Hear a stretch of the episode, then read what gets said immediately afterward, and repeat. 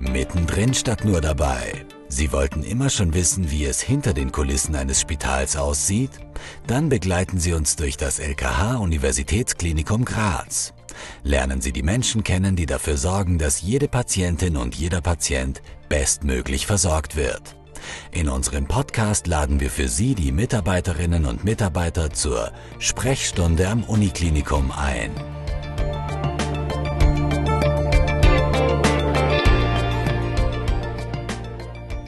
Willkommen zur Sprechstunde am Uniklinikum.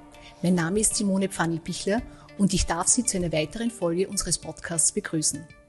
Heute hat die steirische Landesrätin für Bildung, Gesellschaft, Gesundheit und Pflege bei uns Platz genommen. Dr. Juliane Bogner-Strauß leitet seit 2019 dieses riesige Ressort.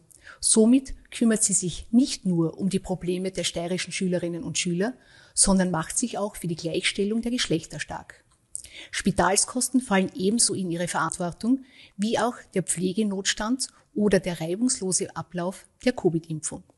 Als dreifache Mutter weiß sie genau, was Homeschooling im Alltag bedeutet und wie das Familienleben im Lockdown aussieht. Den Einstieg in die Politik hat die Molekularbiologin 2017 gewagt. Davor war sie Professorin am Institut für Biochemie an der Technischen Universität Graz. Als Quereinsteigerin sieht sie sich dennoch nicht. Politisches Engagement sei ihr in die Wiege gelegt, war doch der Papa Vizebürgermeister und Gemeinderat. Liebe Frau Landesrätin, herzlich willkommen zur Sprechstunde. Ein herzliches Grüß Gott. Danke für die Einladung. Bildung, Gesellschaft, Gesundheit, Pflege. Wie bringen Sie das alles unter einen Hut? Ja, Sie haben schon gesagt, es ist ein riesengroßes Ressort, aber ein Ressort, das mir viel Freude bereitet und das natürlich auch aus meiner Vita heraus als Molekularbiologin und Naturwissenschaftlerin ganz gut zu mir passt, sage ich jetzt einmal. Und ich habe mich sehr gefreut, wie ich eben 2019 gefragt worden bin, nach der Landtagswahl, ob ich dieses Ressort übernehmen möchte. Allerdings konnte ich natürlich noch nicht ahnen, dass die Pandemie auf uns zukommt. Das heißt, ich war gerade einmal zwei Monate dabei und wir hatten den ersten Infektionsfall in der Steiermark. Und dann haben sich eigentlich die Dinge überschlagen. Ähm, ich musste schnell lernen. Das Team war neu. Aber wir haben halt auf der einen Seite geschaut, dass wir das Tagesgeschehen gut abarbeiten und auf der anderen Seite versucht, Strategien zu entwickeln. Aber man muss schon sagen, eines nach dem anderen. Man muss sich die Zeit dafür nehmen, auch wenn man manchmal glaubt, keine Zeit dafür zu haben. Und es ist immer ganz wichtig, dass man ein gutes Team hat. Äh, inwiefern möchten Sie im Bereich Gesellschaft Änderungen anstoßen? Und welchen Stellenwert hat das Thema Gleichstellung dabei? Gleichstellung ist mir extrem wichtig. Ja, Sie haben es in Ihren einleitenden Sätzen erwähnt. Ich war ja vorher auf der Technischen Universität. Ähm, da hatte ich fast als Frau ein Alleinstellungsmerkmal und durfte sozusagen immer als Role Model ähm, vor den Vorhang geholt werden. Ähm, aber ich denke, äh, das muss die Normalität werden. Ja, äh, es braucht einfach eine faktische Gleichstellung und deswegen habe ich mich auch dazu entschieden, dass wir eine Gleichstellungsstrategie in der Steiermark machen, die mit einem Maßnahmenkatalog hinterlegt ist, die genau mit Zielen hinterlegt ist. Und da ist nicht nur mein Ressort gefordert, da sind wirklich alle Ressorts im Land Steiermark gefordert.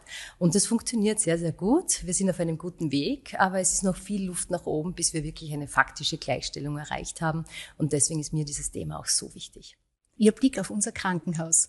Welchen Stellenwert hat aus Ihrer Sicht das Uniklinikum Graz? Das Uniklinikum, wie es eben der Name schon sagt, ja, äh, Wissenschaft mit Medizin vereint, ähm, ist natürlich das Elite-Krankenhaus, weil ja auch ganz viel Forschung in diesem Krankenhaus betrieben wird. Was aber nicht bedeutet, dass die Standorte außerhalb des Uniklinikums weniger wichtig wären. Ja?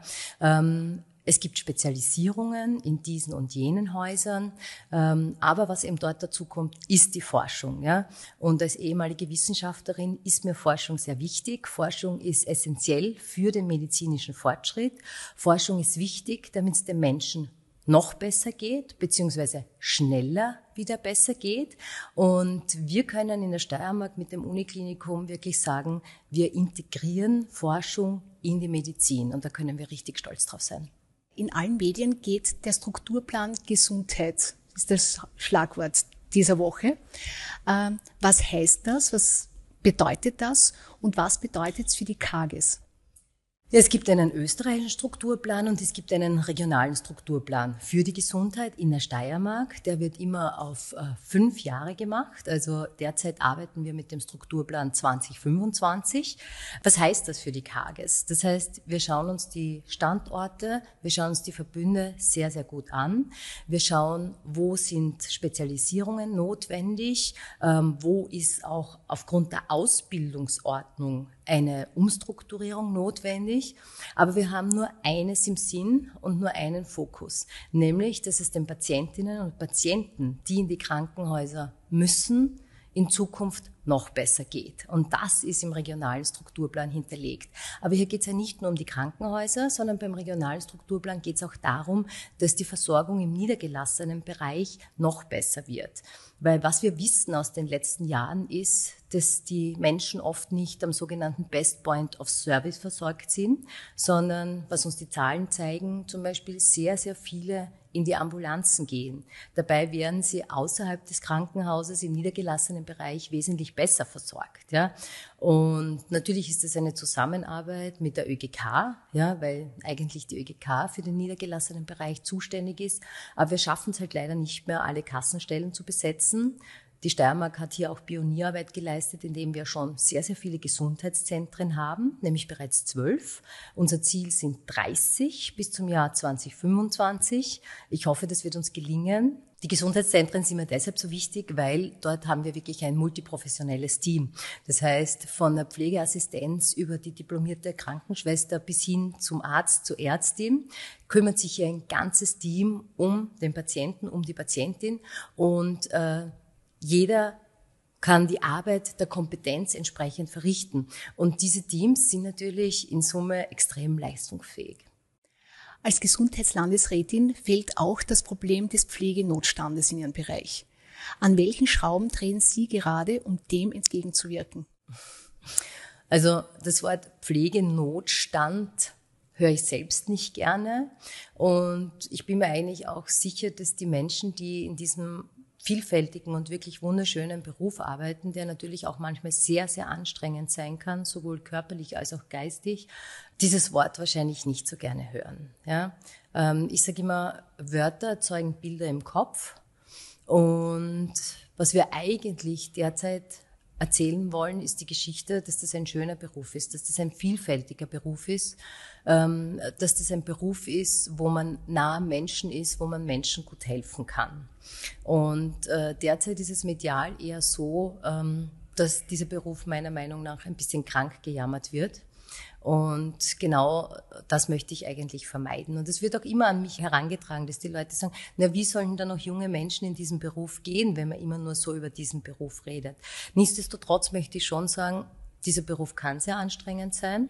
Und gerade die Pandemie hat den Beruf wahrscheinlich noch einmal unter einem Brennglas dargestellt, weil ähm, mit dem Schutzanzug, mit den Masken zu arbeiten, eben diese Nähe zum Menschen nicht ausleben zu können, den der Beruf ja eigentlich ausmacht. Das war eine Wahnsinnsleistung und hat wahrscheinlich viele an ihre Grenzen gebracht und ähm, einige haben natürlich dann auch die Konsequenzen für sich gezogen und den Beruf leider hinter sich gelassen. Wir versuchen, das größer zu denken, nicht nur den Pflegenotstand. Wir haben uns dafür entschieden, äh, dass wir in der Steiermark den Weg mobil vor stationär gehen wollen in der Pflege. Das heißt, wir bauen sukzessive die mobile Betreuung aus. Meine Oma hat immer gesagt, einen alten Baum verpflanzt man nicht, zumindest so lange nicht, solange es nicht notwendig ist. Das heißt, wir schauen, dass die Menschen zu Hause betreut und gepflegt werden. Wir haben auch teilstationäre Einrichtungen in den letzten eineinhalb Jahren eröffnet und wir haben natürlich in der Steiermark die meisten Pflegewohnheime und die meisten Pflegebetten, wenn man es in Relation äh, zu den Einwohnern sieht. Ja. Jetzt sagen die einen, wir haben zu viel. Die anderen sagen noch immer, wir haben zu wenig. Und in meiner Brust schlagen hier auch zwei Herzen, weil Gott sei Dank werden noch 77 Prozent der betreuungs- und pflegebedürftigen Menschen zu Hause betreut, aber es sind halt meistens die Frauen, die sich kümmern, ja, um die Care-Arbeit.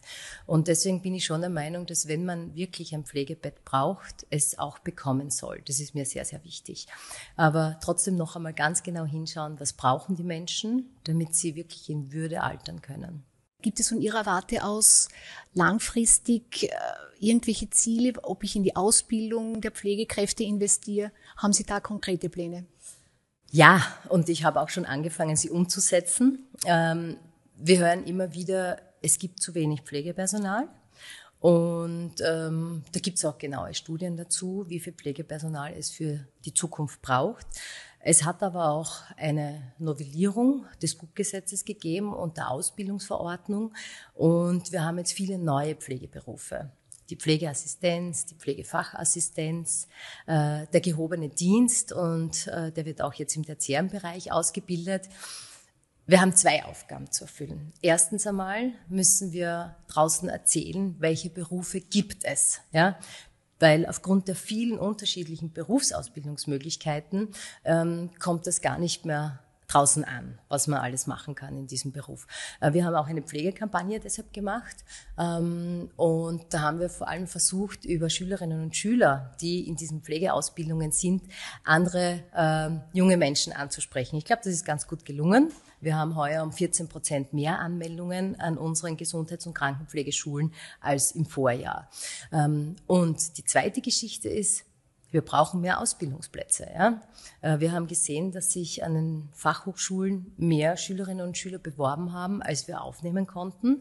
Und deswegen habe ich mich ganz klar dazu entschieden, die Ausbildungsplätze für den gehobenen Dienst zu verdoppeln. Das heißt, wir haben jetzt 220 Plätze an der Fachhochschule und noch einmal für 2022 250 Ausbildungsplätze zum gehobenen Dienst aufgemacht.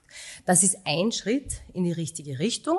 Wie gesagt, die Pflegekampagne. Wir müssen die Jugendlichen, aber auch die, die umsteigen wollen aus einem Beruf, abholen draußen. Und dafür braucht's Information, dafür braucht's Geschichten und dafür braucht's eben auch eine Erzählung von diesem Beruf, wie vielfältig er ist, wie schön er sein kann, wie nah Menschen man ist, aber natürlich auch, wie anstrengend er sein kann.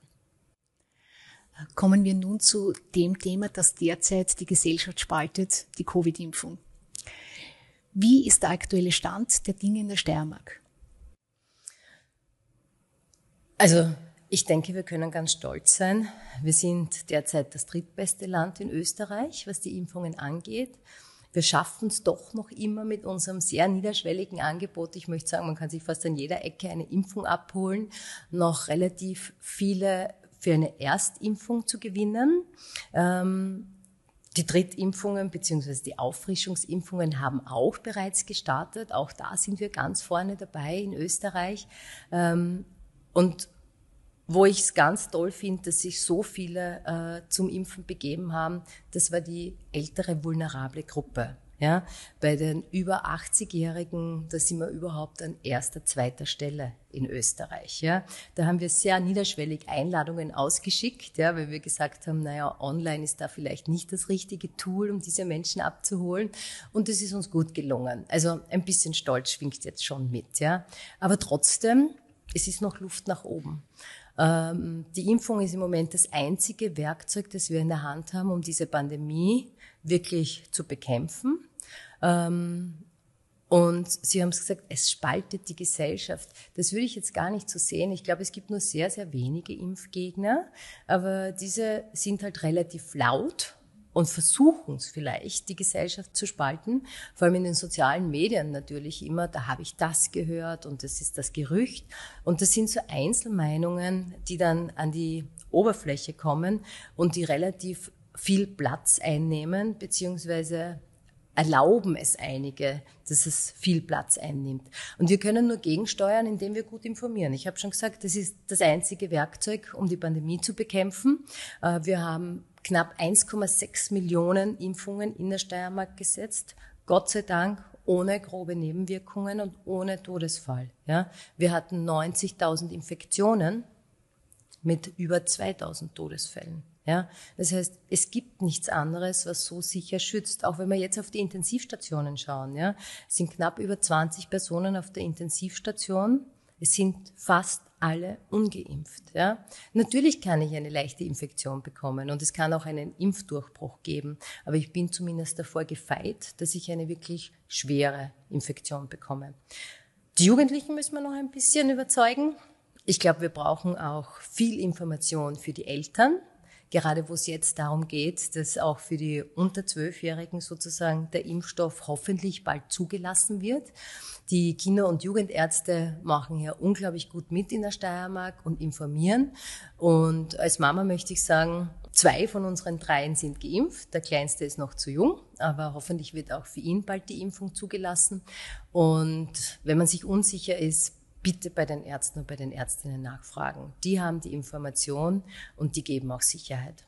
Für Geimpfte ist der Alltag ja mittlerweile fast wieder normal. Ungeimpfte stehen dagegen mehr und mehr vor verschlossenen Türen. Wird es auch bei uns wie in Wien die 2G-Regel geben, wie zum Beispiel für Veranstaltungen? Naja, wenn man sich derzeit die Infektionszahlen anschaut, da muss man sagen, sie haben relativ lange stagniert, zwar auf einem relativ hohen Niveau, aber es war eine Seitwärtsbewegung. Und jetzt geht's leider wieder bergauf, ja, mit den Infektionszahlen. Gott sei Dank spiegelt sich das noch nicht zu 100 Prozent in der Spitalsbettenbelegung wieder, was ja eigentlich für mich derzeit der wichtigste Indikator ist. Aber ähm, wenn es so weitergeht, werden wir wahrscheinlich auch in der Steiermark noch einmal nachlegen müssen mit den Maßnahmen. Trotzdem möchte ich immer wieder dazu sagen, wenn man sich an die Maßnahmen hält, die es jetzt schon gibt, ja, also mit dem Masken tragen, mit der Händedesinfektion, dann kann man wahrscheinlich schon relativ viel abwehren. Aber wenn es so weitergeht, werden wir verschärfen müssen. Nehme ich einmal stark an. Ähm, und dann wird uns wahrscheinlich auch nur 2G überbleiben. Ähm, wir haben es einfach gesehen, ja. PCR-Test, Antigen-Test, hin oder her. Klar weiß man dann einen Tag später oder auch gleich das Ergebnis. Aber wenn es einen Tag später ist, dann hat man vielleicht die Infektion doch schon ein paar Tage mit sich herumgetragen und auch schon andere angesteckt. Ja. Ähm, so gut dieses Tool des Tests auch ist, es ist halt nicht zu 100 Prozent sicher. Ja. Und ähm, ich glaube auch, weil jedes Mal wieder die Diskussion draußen entflammt, ähm, dass es eine Ungleichbehandlung ist. Für mich wäre es eine Ungleichbehandlung, Ungleiches ungleich zu behandeln. Und äh, meine Tochter hat mich schon ein paar Mal gefragt, Mama, warum muss ich als Geimpfte mich noch auch an diese ganzen Regeln halten? Ähm, das versucht man natürlich immer damit zu erklären, dass es vernünftig ist, dass es gut ist, eine Maske zu tragen im Innenraum. Aber ich kann natürlich die Frage verstehen. Ja, und deswegen bin ich schon der Meinung, wenn man sich impfen lässt oder auch wenn man genesen ist, dann ist man geschützt nicht zu 100 Prozent, aber doch. Äh, man weiß auch, dass die Infektion dann wesentlich weniger übertragen wird, wenn man sie doch bekommt. Ähm, und in Wirklichkeit geht es ja immer um das Individuum und um seine eigene Gesundheit. Ja? Und dann geht es noch darum, auf die zu schauen, die sich nicht impfen lassen können. Und das ist auch ganz wichtig. Die Pandemie hat auch massive Auswirkungen auf die Psyche der Kinder und Jugendlichen. Der Bedarf an professioneller Betreuung ist auch in der Steiermark extrem stark gestiegen. Leider gibt es aber viel zu wenig Therapien, die von den Krankenkassen finanziell unterstützt werden. Wird es hinkünftig mehr Hilfe für die jungen Patientinnen und Patienten geben? Ja, da machen wir das Interview offensichtlich genau zur rechten Zeit, weil die ÖGK hat ja erst äh, kürzlich wieder erwähnt, dass 300.000 Therapiestunden ähm, für das Jahr 22 freigegeben werden und dass man natürlich auch einen besonderen Fokus auf die Kinder und die Jugendlichen legen wird. Ähm, wir haben ja in den steirischen Schulen eine wirklich sehr gute Schulsozialarbeit. Auch die Schulpsychologinnen und Psychologen sind aufgestockt worden. Ähm, wir haben heuer im Frühjahr die Cybermobbing-Kampagne gemacht. Äh, da wird uns mehr oder minder die Tür eingelaufen, weil da die Nachfrage groß ist. Auf der einen Seite von ähm, Multiplikatorinnen und Multiplikatoren. Ähm, was können sie tun? Was gibt es für Informationsmaterial? Aber auf der anderen Seite natürlich auch die Nachfrage und das Interesse von denen groß ist, die betroffen sind. Weil wir haben es gemerkt, während der Pandemie hat sich Mobbing eher eben in den virtuellen Raum verlagert. Und ähm, es ist fast noch schwieriger, dem auszukommen, weil das Handy hat man fast immer in der Hosentasche. Ja, und während man den Schulhof verlassen kann und nach Hause gehen kann, ist das Handy immer bei einem und da gibt es eine große Nachfrage. Und deswegen ist es gut, dass wir die Mobbing-Anlaufstelle haben und diese Cyber-Mobbing-Kampagne gestartet haben. Welche anderen wichtigen politischen Projekte werden Sie noch angehen? Wie lange haben wir noch Zeit? Solange Sie wollen. naja, Wir haben ja schon über die Pflege gesprochen. Also das ist eins meiner Herzensprojekte und ein sehr, sehr großes Projekt. Ähm, da braucht es auch ähm, eine gesetzliche neue Grundlage dafür, aber wie gesagt, vor allem das Thema mobil vor stationär, ähm, Unterstützung der Pflegekräfte, auch noch einmal ganz genau hinschauen. Wir haben im letzten halben Jahr viel verbessert, was die Personalausstattungsverordnung angeht, was den Qualifikationsmix angeht im stationären Bereich, ähm, um es eben für jene, die in der Pflege arbeiten, besser zu machen. Aber hier sind auch die Unternehmen, also die Träger der Pflegewohnheime äh, gefordert, auch die Kages, möchte ich dazu sagen, weil es geht ja oft um die Vereinbarkeit von Familie und Beruf, dass man sich wohlfühlt. Ja. Das heißt, Pflege ist das eine Thema, ähm, Pflege zu Hause, teilstationäre Pflege. Ähm, ein weiteres großes Thema für mich ist die Elementarpädagogik. Ähm, auch hier weiß man, äh, dass einiges im Argen liegt. Ja. Auf der einen Seite braucht es hier mehr Ausbildungsplätze. Wir haben jetzt in der Steiermark wieder zwei Kollegs aufgemacht in diesem Schuljahr, freue ich mich sehr. Und auf der anderen Seite muss man schauen, dass die Rahmenbedingungen in den Kindergärten, in den Kinderkrippen äh, verbessert werden. Bei den Kinderkrippen sind wir in der Steiermark, was den Betreuungsschlüssel angeht, wirklich sehr gut aufgestellt. Im Kindergarten machen wir jetzt zusätzlich zu anderen äh, Betreuungsverbesserungen äh, auch noch einen Verstärkungspool. Das heißt, dort, wo es schon herausfordernde Gruppen und Gruppengrößen gibt, wird es noch zusätzliche Fördermittel für eine weitere Betreuerin geben. Aber da habe ich noch sehr, sehr viele Ideen für die Elementarpädagogik, äh, wo ich natürlich auch den Bund brauche. Ja, es geht ja wie immer um viel Geld, äh, wo man doch einiges bewegen kann. Es ist einfach die erste Ausbildungseinrichtung sozusagen äh, für Kinder und meine Kinder sind in den Genuss gekommen, in die Kindergrippe und in den Kindergarten zu gehen und das ist einfach wichtig, dass für alle das Umfeld passt, sowohl für die Kinder als auch für jene die dort arbeiten. Und das dritte Thema, die Gleichstellungsstrategie. Die Steiermark steht gut da. Ja, allein wenn ich jetzt in die Landesregierung reinschaue, halbe halbe. Das hat äh, Seltenheitswert in Österreich, möchte ich sagen. Und alle Ressorts haben sich dazu committed, äh, auf diesem Weg mit mir gemeinsam große Schritte zu gehen. Und da freue ich mich drauf. Viele große, tolle Projekte. Sehr geehrte Frau Landesrätin, vielen Dank für das sehr, sehr interessante Gespräch. Dankeschön. Liebe Hörerinnen und Hörer, danke, dass Sie eingeschaltet haben. Unsere nächste Folge gibt es wie immer in 14 Tagen. In der Zwischenzeit freuen wir uns über Ihre Rückmeldungen auf Insta und auf unserer Homepage. Einen schönen Tag noch, bleiben Sie gesund und bis bald bei unserer Sprechstunde am Uniklinikum.